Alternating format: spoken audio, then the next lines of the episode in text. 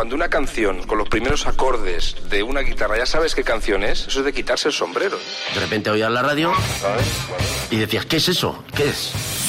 La música me da mucha felicidad y canciones que, que son maravillosas, ¿no? Es la única banda que llevo tatuada, la llevo tatuada en el brazo. Que además es la canción favorita de mi madre. De principio a fin es un temazo. Lo típico de ¿qué canción te llevarías? Me llevaría esta porque para mí es la mejor canción del rock. Esta música Claro. es la que yo usaba en, en mi época juvenil, ¿no? Para saltar y brincar y bailar. Hola amigos, soy Florentino Fernández. Hola, soy el Gran Wyoming. Hola, soy Pilar Rubio. Hola, soy Ángel Nieto. Hola, soy... Bienvenido a la colección Rock FM. ¿Qué tal? Muy buenas noches. Ya tengo delante de mí al invitado de este mes en la colección Rock FM. Es periodista y escritor. Es el único autor español que ha entrado en una lista norteamericana elaborada por el New York Times de los libros más vendidos. Un top 10 y alcanzó el puesto número 6. Conoces de sobra su pasión por el misterio, la literatura, la ciencia, el más allá y su don para contar historias ha hecho que, entre otras cosas, gane el Premio Planeta 2017. Lo que hasta ahora es un enigma es su gusto musical, pero eso va a esclarecerse esta misma noche. Javier Sierra, bienvenido a Rock FM. ¿Qué tal? Bien hallado. ¿Qué tal? ¿Cómo estás? Pues muy contento y también con algo de pudor, porque desnudar los gustos musicales de uno eh, significa también revelar primero la edad, porque marca mucho la época en la que esas, esos temas se quedaron en, en tu cerebro, ¿no? Sí. Y suele ser en los años jóvenes, claro, en los años que tú tienes 17, 18, 19, que es cuando la música se te impregna definitivamente. Y luego también algo de filosofía, porque todas estas canciones que vamos a escuchar a continuación, pues tienen una historia detrás, em, tienen, en fin, me han acompañado en momentos importantes de mi vida, así que lo, lo iremos contando. Qué bueno, qué ganas. Eh, Javier, tú ya desde bien pequeñito eras un niño completamente diferente, ¿no? Porque mientras con 12 años los niños están en plena edad del pavo, tú ya estabas trabajando en la radio. Es verdad, y trabajaba en un programa eh, que se titulaba Peques Super Pop. Peques Super Pop. Sí. Qué bueno. Eh, bueno, eso es eh, una de las virtudes que tenía vivir en una ciudad pequeña. Yo soy de Teruel, eh, que es la capital de provincia más pequeña de España, y mm, eh, la radio allí, eh, los sábados por la mañana, tanto en las emisoras públicas como en las comerciales, eh, solían dedicarle minutos a los niños. Había un programa que se llamaba así, Peque Super Pop, que invitaba a los peques de la ciudad a, fin, acercarse a los estudios, a dedicar un disco, a decir unas palabras a su profesor o a sus padres, y, y yo me acerqué. Me acerqué con la curiosidad, claro, de ver un mundo nuevo como era el de la radio, pero me quedé porque en vez de dedicar un disco, a mí se me olvidó por completo, eh, empecé a contarles las historias que a mí me fascinaban, que ya eran estas, eran las historias de misterio. Y la directora del programa fue la que me dijo, oye, vente la semana que viene y seguimos haciendo radio. Y aquella semana se convirtió en un año y pico de radio eh, en el que ya me enamoré del medio y ya no me pude separar de él. Javier, eh, supongo que tendrás pasión por la música, ¿no? Eh, Sí, y lo vas a demostrar en tu colección Rock FM. ¿Cuál es el primer tema con el que nos vas a llevar a otra dimensión? Pues el primer tema de, que vamos a escuchar es eh, uno de Pink Floyd que se llama Keep Talking. Eh, también es un tema con mucha filosofía. Mira, la última vez que yo lo escuché eh, en directo, tocado en directo, eh, fue en un eh, festival muy curioso que se celebra, se celebraba cada dos años en la isla de Tenerife. Se llama el Festival Starmus, donde se juntaban músicos. de hecho, uno de los organizadores era Brian May, Brian May, claro, sí. el guitarrista de Queen, con grandes científicos.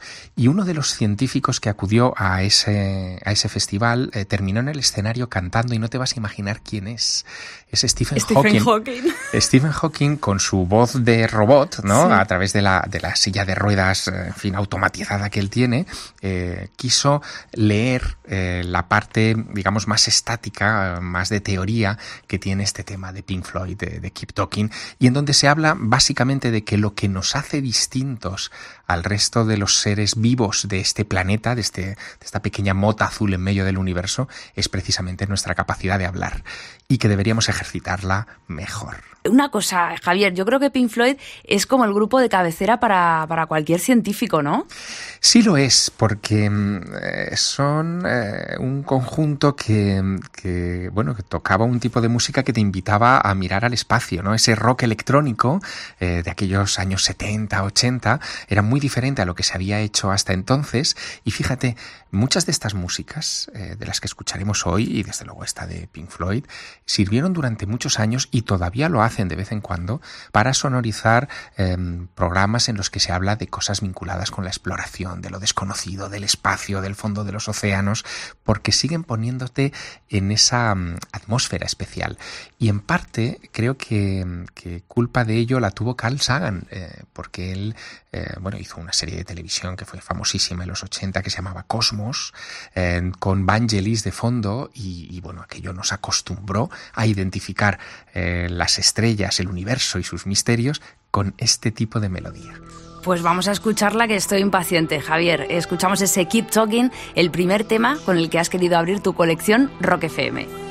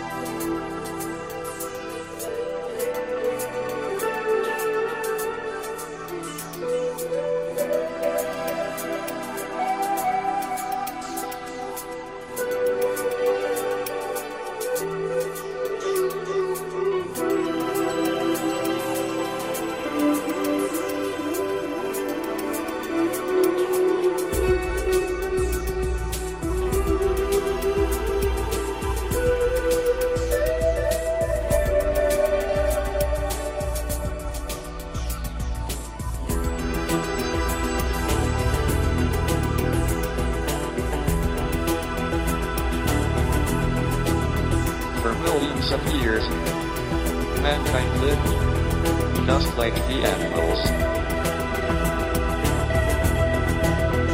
And something happened, which unleashed the power of our imagination. We learned to talk. There's silence surrounding me. I can't seem to think straight.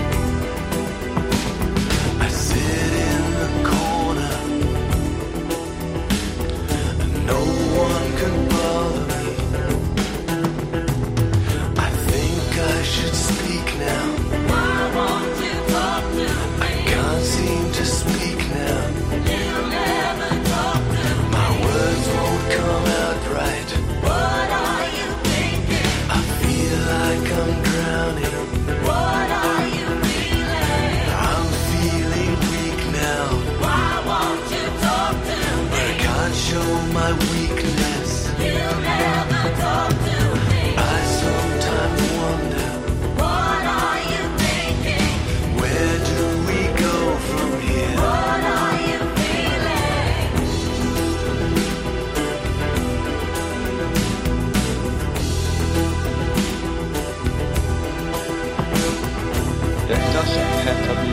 this. All we need to do is make sure we keep talking.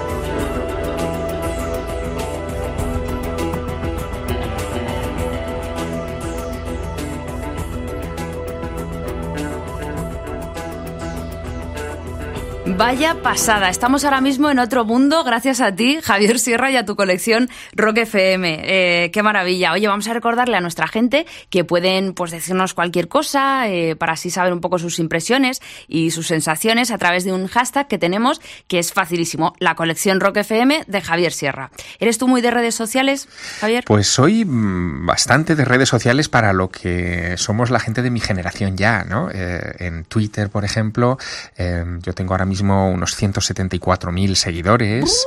Em, en Facebook estamos ya cerca de los 90.000, o sea que no está mal, no está mal. Qué me, barbaridad. me gusta, me gusta mm, de alguna manera compartir detalles, eh, tanto, fíjate, eh, del lanzamiento de un libro, bueno, ahora estamos con, con el Fuego Invisible, con el. Premio Planeta y, y todo lo que es la gira de presentaciones en toda España, que en fin, las redes sociales para eso ayudan mucho, pero también para compartir los detalles de la investigación. Eh, si de repente tengo que ir a un museo, a una iglesia, a un archivo, veo algo curioso que se puede compartir, me gusta que lo conozcan eh, los seguidores de, de las redes. Qué bueno. Eh, Javier, sabía, de verdad que lo sabía, que este artista, el siguiente que va a formar parte de tu colección, no iba a faltar. Estamos hablando de, de ese alienígena llamado David Bowie. ¿Qué significa para ti? Pues fíjate, David Bowie, eh, es verdad que lo podríamos ver casi como un extraterrestre. Yo, yo lo veo como un terrestre extra, ¿no? Como, como alguien que, que revolucionó la música en su momento y hizo algo eh, que mm, yo echo de menos en los eh, cantautores, si es que David Bowie lo podemos clasificar ahí, en los cantautores en lengua española. ¿no? Eh, él, eh, en vez de fijarse en los asuntos más, que también lo hizo en alguna ocasión, más sociales o más cercanos, eh, se preocupó de las grandes preguntas, ¿no? El quiénes somos, de dónde venimos y a dónde vamos. Y algunas de sus grandes canciones, algunos de sus singles eh, más famosos, eran, eran de, de una profundidad filosófica tremenda. ¿no?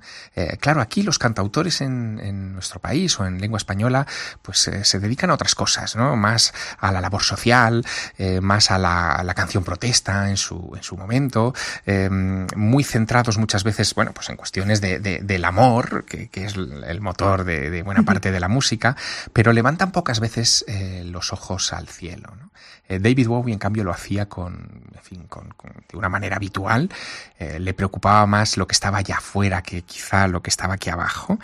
Y fruto de, de esa preocupación, eh, bueno, él hizo un tema famosísimo que es el Space Oddity. Hombre, el primer videoclip, además, que exacto, se grabó en el espacio. Exacto. Fue y, con Space Oddity. Y después de Space Oddity, unos años después, él, en 1972, ¿eh? estamos hablando de mucho tiempo atrás en el tiempo, yo tenía un año, imagínate, en 1972 él eh, publica el, el, tema que vamos a escuchar, ¿no? que se llama Starman. Eh, yo lo que invitaría, si, si, nuestros oyentes tienen curiosidad, es que a través de Internet, que lo tienen muy a mano, eh, busquen las canciones, la, la, letra, la letra, la letra de, de, de, este tema, que la traduzcan, eh, la encontrarán también traducida, pero ahora con el Google Translator sí. eso es muy fácil, que la traduzcan y que alucinen y que la sigan, porque es, es un himno. Starman, que es lo que vamos a escuchar, es un himno. Desde luego, no podía faltar en tu colección. Oye, ¿qué opinas de todo esto con el Tesla? Que además el, el robot se llama, bueno, el maniquí se llama precisamente así, Starman. Pues ¿Cómo mira, has visto tú eso? Si ¿Quieres que te diga la verdad? Claro. Estoy bastante indignado con, con, este asunto. ¿Por qué? Porque ¿para qué lanzamos basura al espacio? Ya, ya. Eh, que decirte, un Tesla, por muy roadster y muy avanzado y muy primer vehículo eléctrico de esta compañía que sea, no deja de ser una chatarra que no vale para nada que no nos va a dar ninguna información científica, que está mmm, situando un nuevo punto de fricción en el espacio con el que puede chocar una nave que sí que tenga valor científico.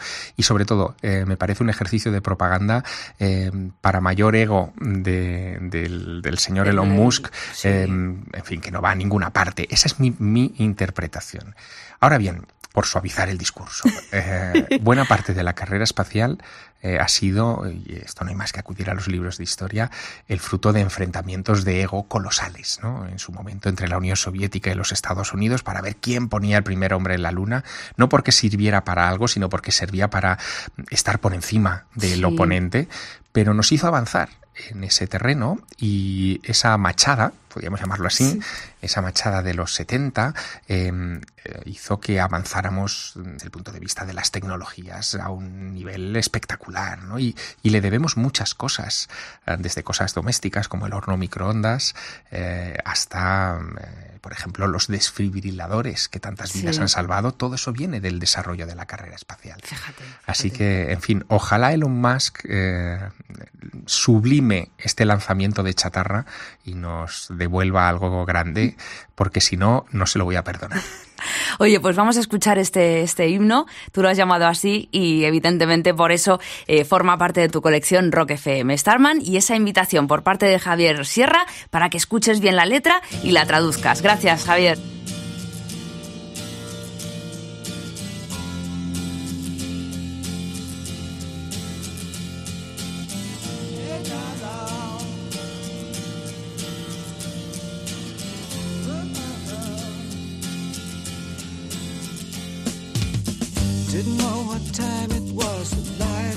Oh, oh.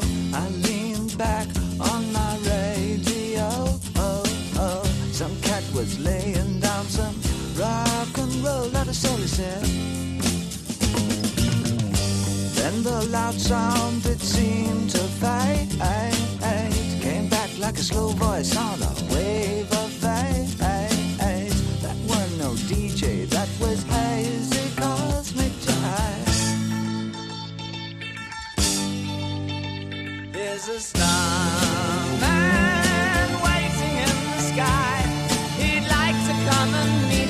But he thinks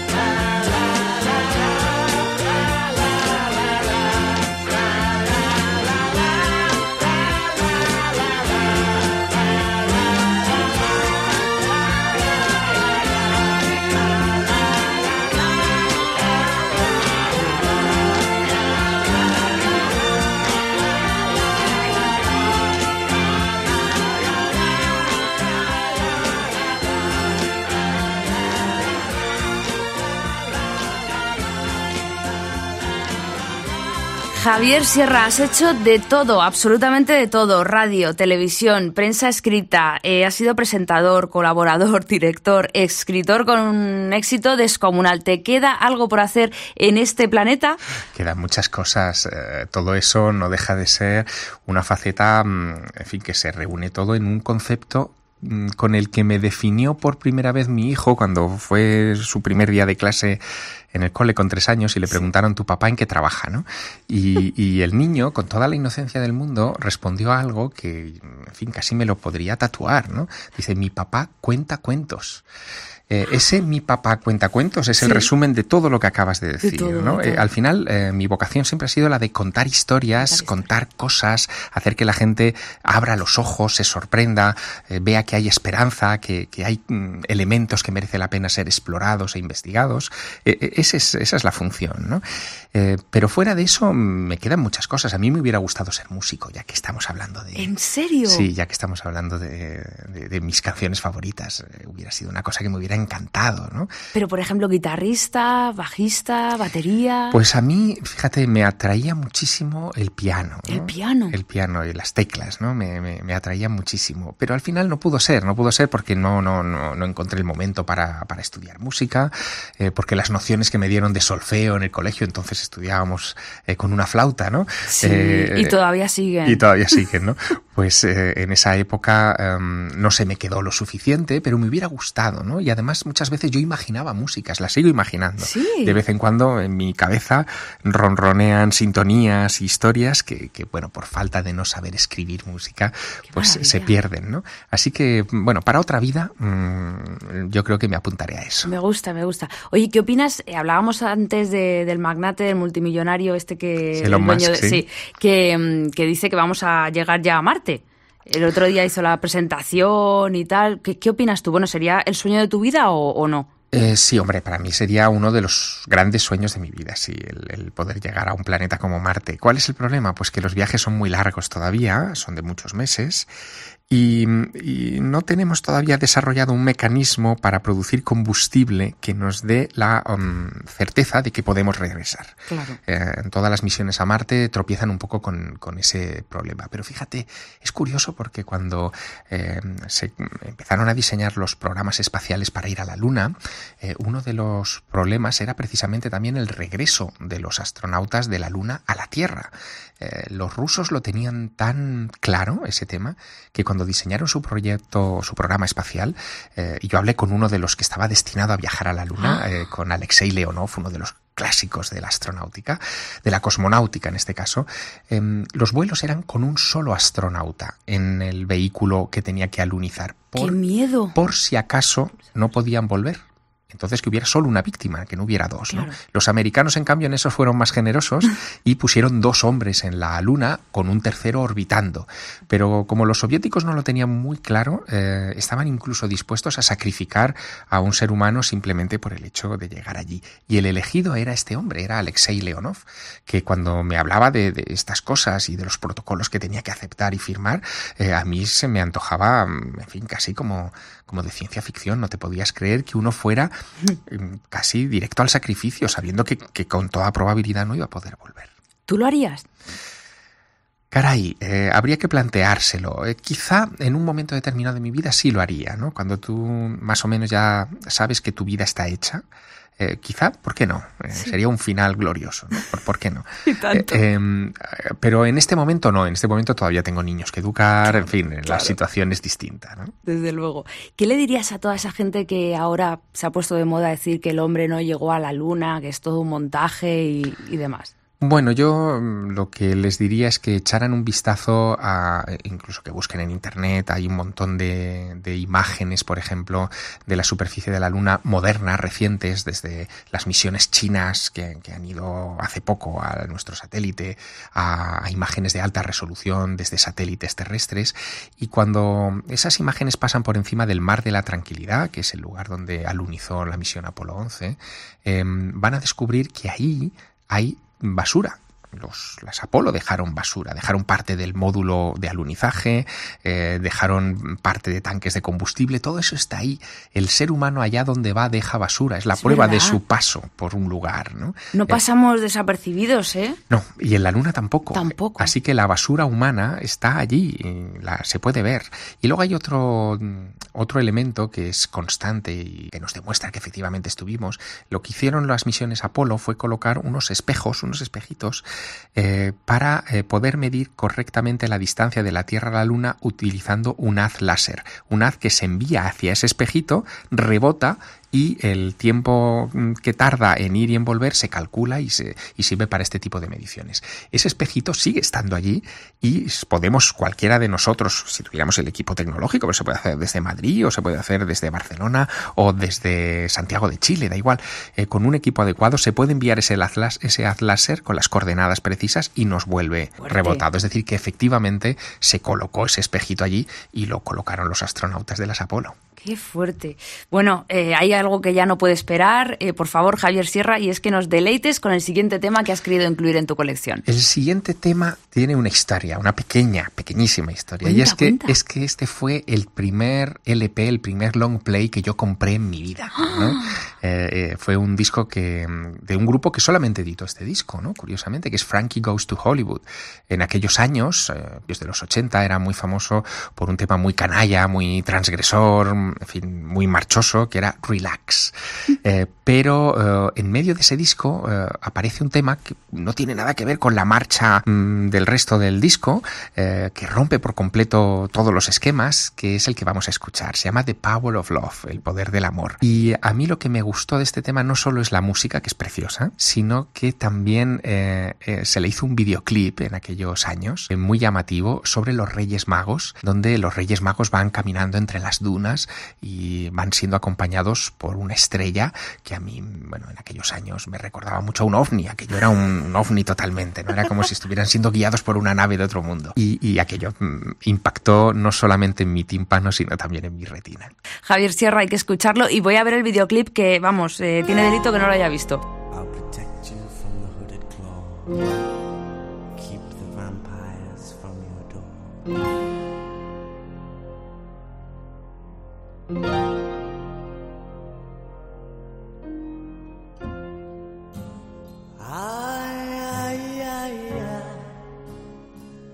Feels like fire. I'm so in love with you. Dreams are like angels, they keep bad at bay, bad at bay. Love is the light, scaring darkness away. Yeah. I'm so in love with you, purge the soul. Make love your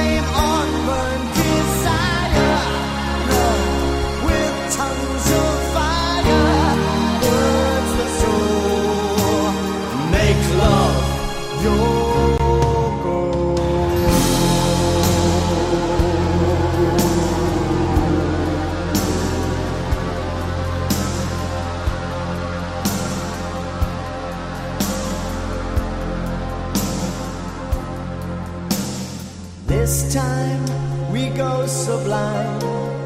Lovers entwined, divine, divine. Love is danger, love is pleasure. Love is pure, the only treasure.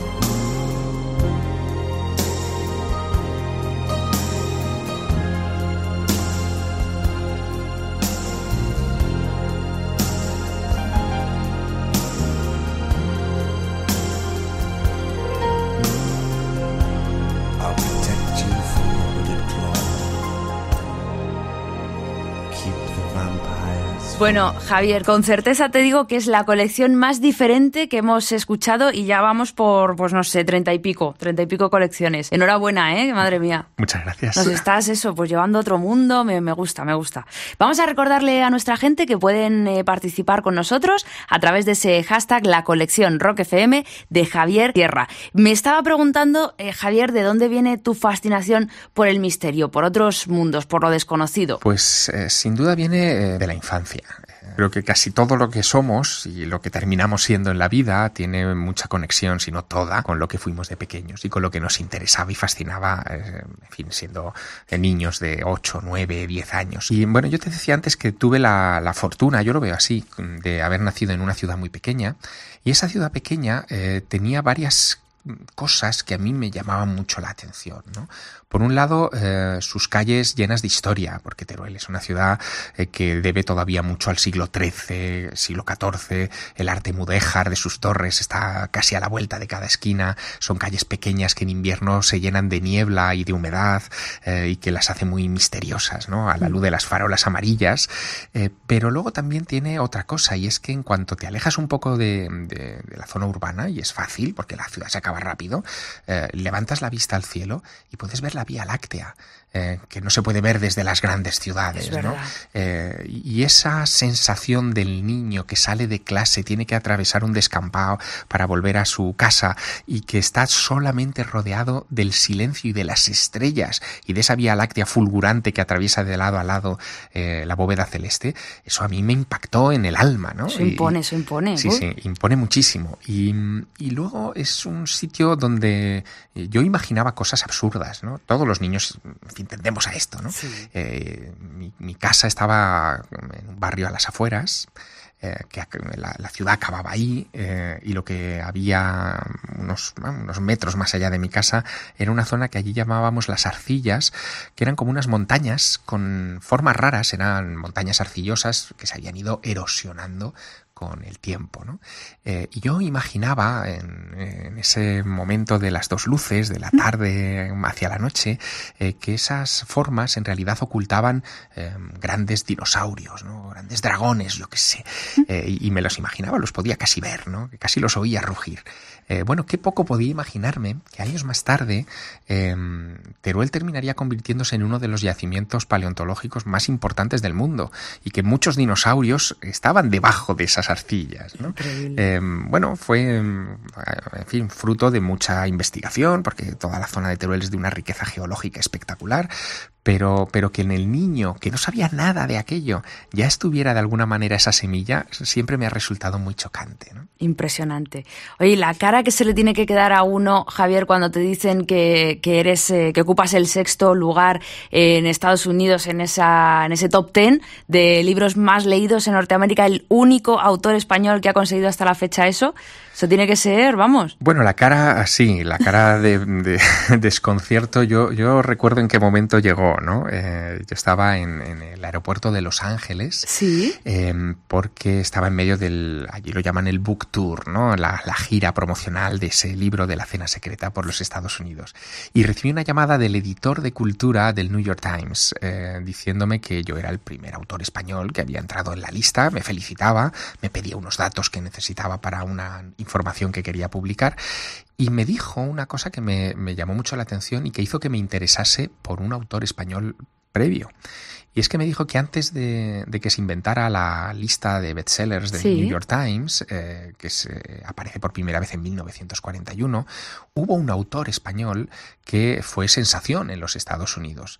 Fue con un libro publicado en 1919, eh, escrito por eh, Vicente Blasco Ibáñez y que se titulaba Los cuatro jinetes del apocalipsis.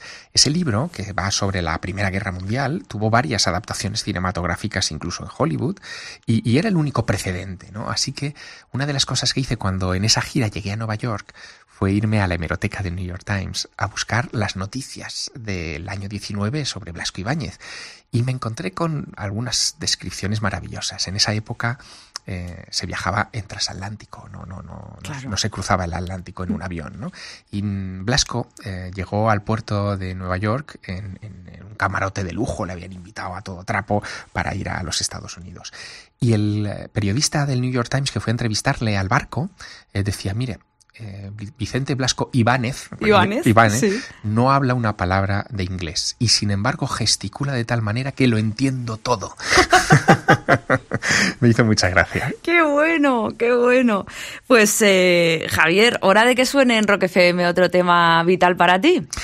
Bueno, un tema que además, como no, eh, tiene una historia detrás, ¿no? Eh, Mike eh, Mike Oldfield. Mike Oldfield, sí. Él publica un disco que se llama Songs of Distant Earth, Canciones de la Tierra Lejana, que mm, a mí me gustó desde la primera vez que lo escuché. Pero yo tardé muchos años en descubrir la historia del disco, y la historia del disco es espectacular, ¿no?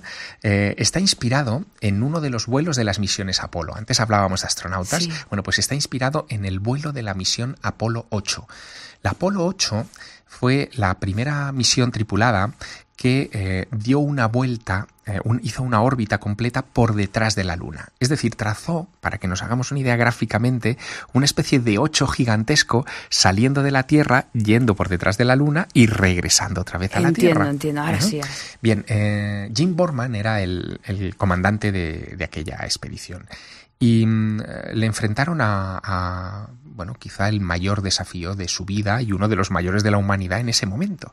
Y es que eh, le dijeron desde Houston, desde Control, que eh, cuando él estuviera dando la vuelta por la cara oculta de la Luna y convirtiéndose él y sus dos compañeros de vuelo en los primeros seres humanos que veían la cara oculta de la Luna, eh, la comunicación de radio con la Tierra se interrumpiría. Eran 20 minutos más o menos de silencio radio, de para decirlo en un término casi poético, de corte absoluto con el cordón umbilical de la Tierra. Eran los, iban a ser los primeros seres humanos que iban a dejar de ver la Tierra en algún momento y eh, que tenían que estar preparados psicológicamente para, para esos 20 minutos de silencio y de desconexión. ¿no? Bueno, Borman lo que hizo fue llevarse una Biblia a bordo. Y en el momento en el que iba a interrumpirse la comunicación con la Tierra, empezó a leer el libro del Génesis en voz alta, por la radio. Y lo que se escuchaba era In the beginning God created the heaven and the earth. Al principio Dios creó el cielo y la tierra. Y después ya el ruido de interferencia y la pérdida de comunicación. Veinte minutos más tarde seguía leyendo el libro del Génesis y se restablece la comunicación. Esa anécdota impacta a Mike Oldfield ¿Sabes lo que hace Oldfield? En un alarde de genialidad absoluto. No solamente crea la canción eh, In the Beginning, que es la que vamos a escuchar, eh, conectada con la siguiente que es eh, Hágase la luz, porque mm, tiene que ver con, la, con la Daylight. frase de- Sí. del- del Génesis, sino que pide a NASA las cintas de la comunicación y lo que escuchamos de fondo en la canción es la mm, vamos la, banda sonora es decir la, la- la comunicación La- eso es. original de Jim Borman con Houston Increíble, increíble. Bueno, que además Michael Field es como la representación hecha carne del mal rollo por ese tema del exorcista. O Sí, mala pata para, para Oldfield, porque es verdad que el exorcista hizo famosa Tubular Sí, Bells eh, sí. por, por, en fin, porque era una canción muy, muy, muy rompedora, eh, pero luego la canción en sí no tiene mal rollo, el No, Tubular no, no, Bells. no, pero claro, ya con la, con la peli, o sea, digamos que es un sonido como inquietante por lo menos, por lo menos. es verdad. Bueno, entonces vamos a escuchar esta, esta, esta maravilla, el In the Beginning y el Let There Be Light con esta pedazo de, de historia que nos acaba de contar el protagonista de la colección Rock FM de este mes, Javier Sierra. La escuchamos.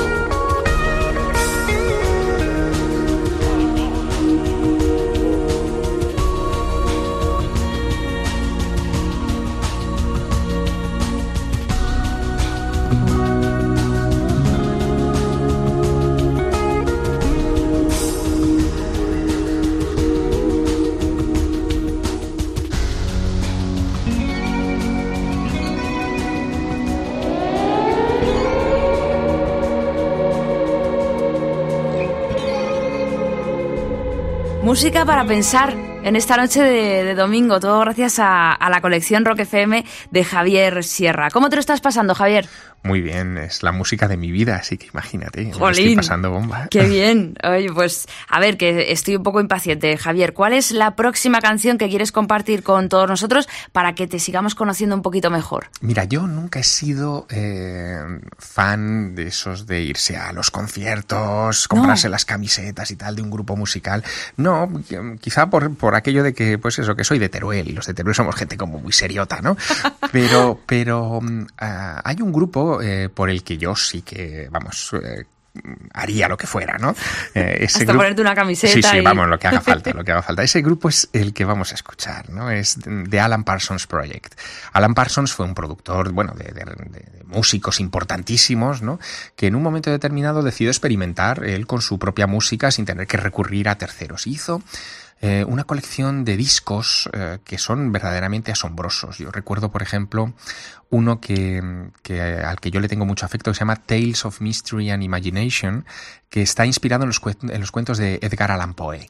Y cada tema está dedicado a un gran cuento de Allan Poe, eh, utilizando además algunos actores para que pusieran voz al- a la narración de esos cuentos que luego se fundía con la música. Eso me pareció maravilloso. ¿no? O sea, él utilizaba la música para contar historias. Eh, es ese arte que yo siempre he admirado, que es el, el arte utilizado para narrar, para, para transmitir. Y tiene un disco que a mí me pareció en fin, misterioso desde la primera vez que vi la portada. Eh, el disco se llama Eye in the Sky.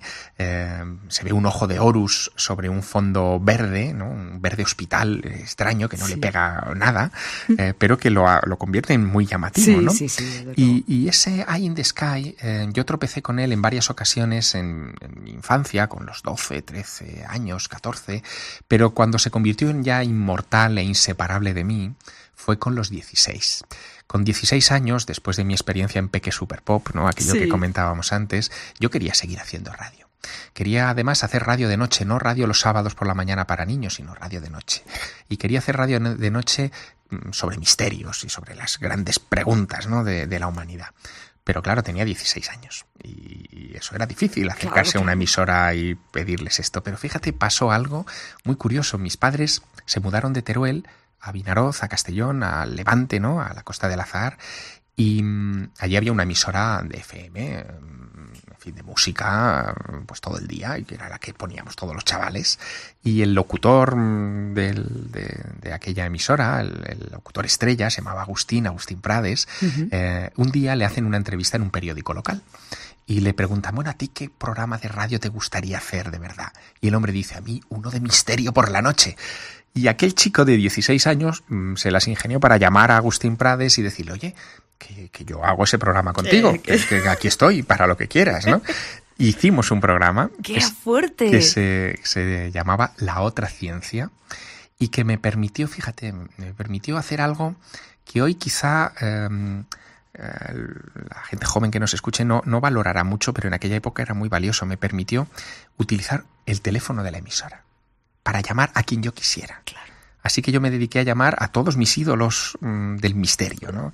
A- Por ejemplo, pues a Jiménez del Oso, por ejemplo, a- que me dio una entrevista maravillosa sobre fantasmas, ¿no? lo recuerdo perfectamente, a JJ Benítez, en fin, a gente que en ese momento eran los grandes autores o las grandes personalidades de este tema. Yo les llamaba, decía, mira, soy Javier Sierra, tal, de Radio Nueva, queríamos hacerte una entrevista. Y entonces, bueno, pues mm, te daban la entrevista, ¿no?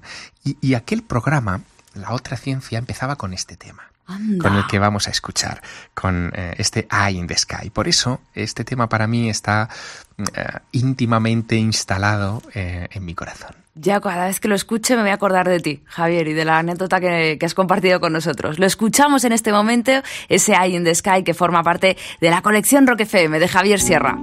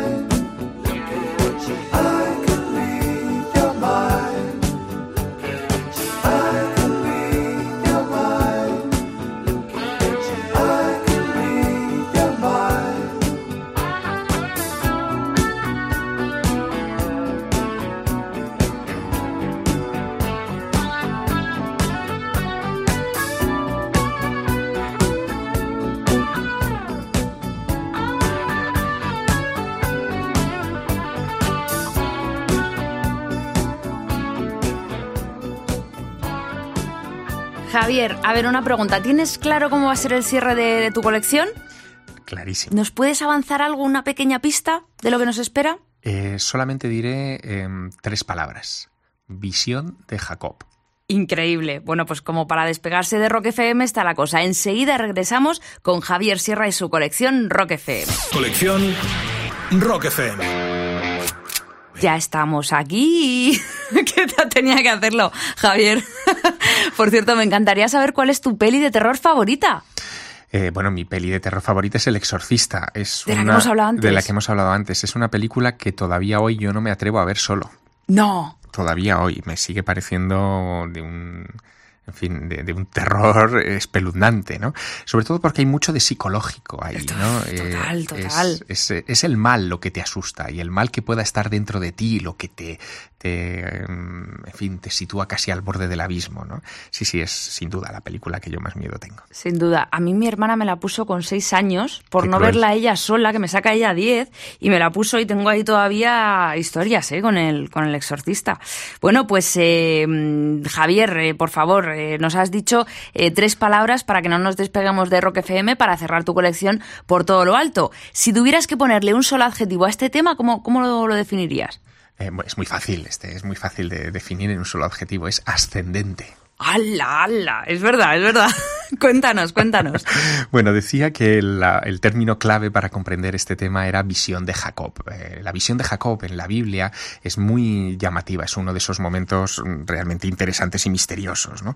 En el que Jacob, camino de Arrán, eh, de repente, eh, en medio del desierto, eh, se queda dormido, busca una piedra para mm, convertirla en su almohadón, y cuando está ahí apoyado en la piedra, de repente abre los ojos, despierta y ve que frente a él ha caído del cielo una, estre- una, una escalera por la que suben y bajan ángeles. ¿no?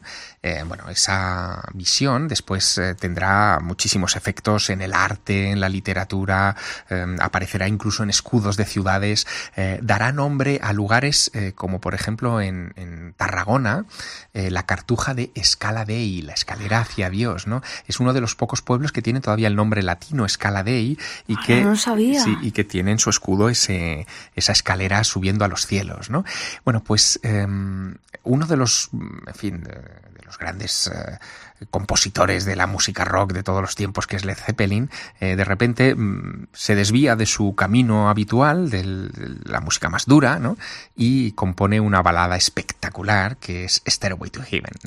Eh, donde no se habla de la visión de Jacob, pero esa sensación de ascendencia, de, de- de trascendencia, eh, está, mm, está a lo largo de toda la música. Y, y es un tema que yo he utilizado durante mucho, mucho tiempo de fondo en mi estudio, a veces a altas horas de la madrugada, mientras estoy escribiendo, eh, porque me, me inspira. sí, me daba buen rollo, mm, me, me animaba a continuar ¿no? y, y- y a perseguir mi búsqueda. Y me impactó tanto, fíjate, que en una de mis novelas, en la segunda de mis novelas, que es eh, Las Puertas Templarias, hablo mucho de las escaleras al cielo, precisamente por influencia de la visión de Jacob, pero también del señor Led Zeppelin. Qué fuerte. ¿Y te imaginas, mm, bueno, seguramente pues hayas escuchado las historias de si escuchas la letra al revés, es una psicofonía, es, eh, bueno, eh, como, un, como una llamada a Satán y todo eso. ¿Qué, qué opinas tú de estas cosas? Bueno, eh, hubo unos años eh, en los que incluso había sacerdotes de la Iglesia Católica que decían estas cosas, ¿no? De cuidado con este tipo de música, que es música satánica y tal. es verdad que algunos de estos discos, cuando se les hace eh, rodar al revés, eh, pues salen mensajes que no, en fin, que, que te llama la atención, ¿no? Pero fíjate, en realidad yo creo que eso es más una casualidad enorme, pero casualidad. Y digo esto porque también aparecen discos de Mecano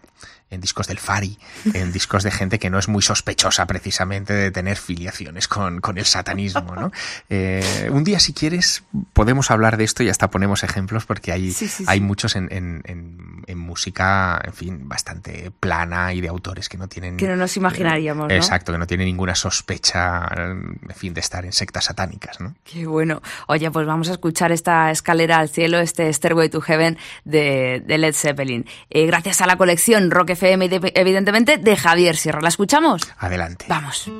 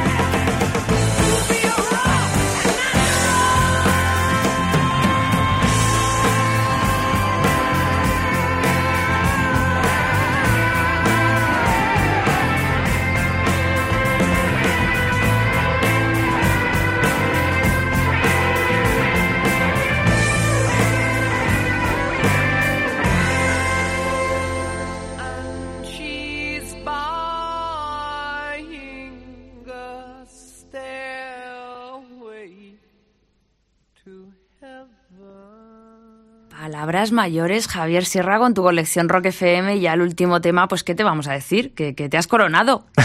¡Qué maravilla! Me alegro mucho. Yo las llevo en mi iPod, eh, Sí. las escucho con muchísima frecuencia. Sabes que siempre te dicen aquello de las 25 más escuchadas. Estas siempre están ahí. Siempre. Siempre, siempre. Y las ahí. utilizas además para inspirarte, para escribir, para contar tus historias y, y demás, ¿no? Es que la música es de todas las artes que, que son que es capaz de desarrollar el ser humano, es, es la más íntima de todas, ¿no? Es la que, la que atraviesa todo tu cuerpo, se instala en, el fondo de tu alma y es, capaz de cambiarte el estado de ánimo, eh, de hacerte subir o de hundirte. Mm, Es una medicina en realidad, ¿no? Eh, Lo sabían muy bien los chamanes en el mundo antiguo que utilizaban la música con, con eh, intención curativa, con intención de sanación. Y hoy, que nos hemos olvidado un poco de ese origen prehistórico de la música, deberíamos recordárnoslo porque, porque son auténticas pastillas para el alma, ¿no? Jo, qué bien dicho, qué bien dicho. Estaría, vamos, toda la noche hablando contigo, Javier. Pero lamentablemente, pues hay que dejarlo aquí, que el programa dura una horita y es, es lo que, lo que hay. Querido Javier, muchísimas gracias por habernos dedicado pues unos minutos, eh, por haber pasado esta noche de domingo con nosotros y por haber dejado tu huella en, en Rock FM. Ha sido un placer. Muchas gracias, Javier. Buenas noches. La semana en Rock FM no termina aquí, ¿eh? ni mucho menos. Se acaba cuando Little Steven cierra su Underground Garage. Ya está abierto, así que aprovecha que la entrada es libre y el que maneja el cotarro es nada más y nada menos que el guitarrista de la E Street Band de Springsteen. Buenas noches y gracias por acompañarnos.